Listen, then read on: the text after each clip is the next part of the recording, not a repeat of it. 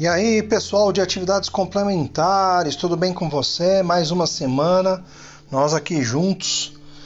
Trago para vocês mais um podcast e o assunto que nós vamos falar em atividades complementares essa semana é algo que às vezes pode nos atrapalhar muito.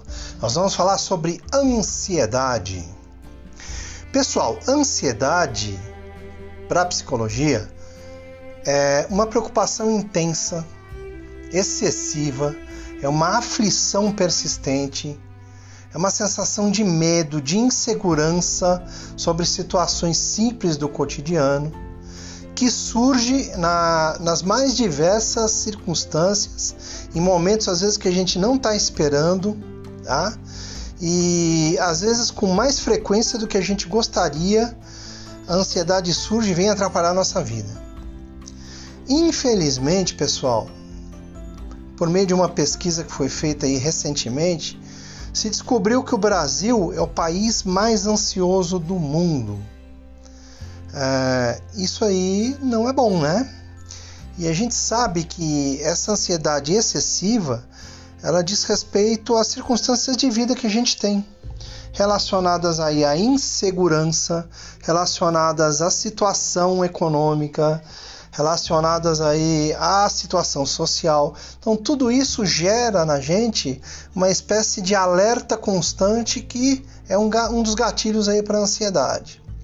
Então o país mais ansioso do mundo é o Brasil, onde a gente mais tem pessoas com ansiedade que relatam é, sintomas de ansiedade e por consequência nós somos o país, o segundo país que mais consome medicamentos para ansiedade em todo o mundo. O primeiro ainda são os Estados Unidos, tá? Mas a gente vai, vai passar os Estados Unidos logo logo. Pessoal, com relação à ansiedade, a gente precisa entender que ela existe em vários níveis. Um certo nível de ansiedade é até saudável. Por quê? Porque a gente não deixa de ser um animal, né? O homem é um animal. Então, para poder responder às circunstâncias de vida, um certo nível de ansiedade nos move para algumas ações que garantem a nossa sobrevivência. Tranquilo? Só que é, alguns níveis de ansiedade mais altos são prejudiciais para a nossa saúde. E para a gente começar a discutir esse assunto, eu queria separar ansiedade de expectativa. A gente não pode confundir uma coisa com a outra. Por exemplo, é, você não vê seus avós há muito tempo e você sabe que eles vão visitar você.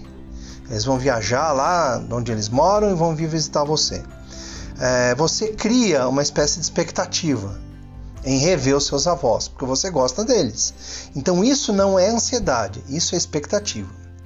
Mesma coisa, você fez lá um vestibular, prestou um vestibular, fez lá as provas. Você está esperando sair o resultado para saber se você foi aprovado ou não.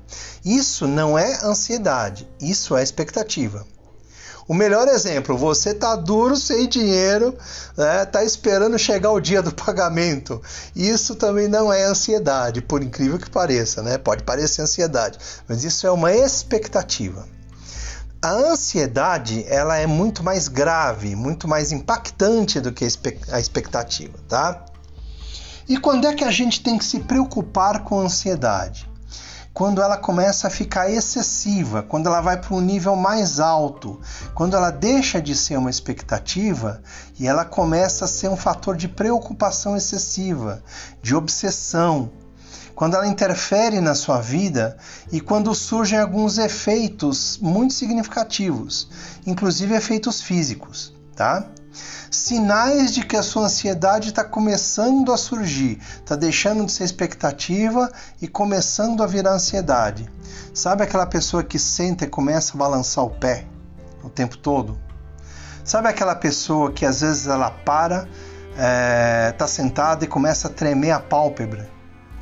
Sabe aquela pessoa que não consegue ficar quieta, que tem uma espécie de agitação motora? a agitação psicomotora que a gente chama, ela não consegue relaxar, aí já é sinal de que a ansiedade está começando a afetar sua vida e trazendo efeitos físicos mais significativos. E se você não cuidar dessa ansiedade, o que, que pode acontecer?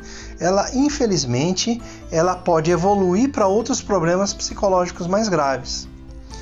Por exemplo, o TOC, o transtorno obsessivo compulsivo, que é aquela é, ansiedade que se expressa através da sua vontade de organizar, de tentar organizar tudo à sua volta.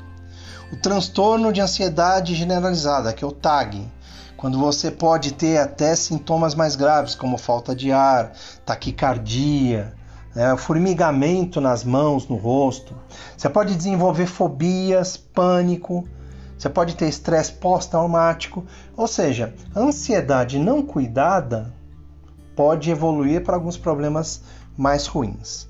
Então, preocupação excessiva, medo exagerado, a dificuldade de você controlar pensamentos negativos, pensamentos repetitivos, o não vai dar certo, eu não vou conseguir, ah, eu não posso, meu Deus, vai dar tudo errado. A negatividade, o medo anormal são sinais de que a ansiedade está saindo do seu controle e vai te prejudicar.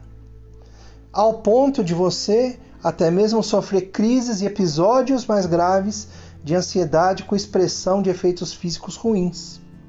Tá? E onde que a gente pode descontar a ansiedade? Tem gente que fica ansioso e vai comer. É o meu caso, por exemplo. Eu fico ansioso, eu vou lá saltar a geladeira. Eu sei que não tem nada lá dentro, né? Tem água, ar e alface. Mas eu vou. Eu fico abrindo a geladeira o tempo todo, eu quero comer.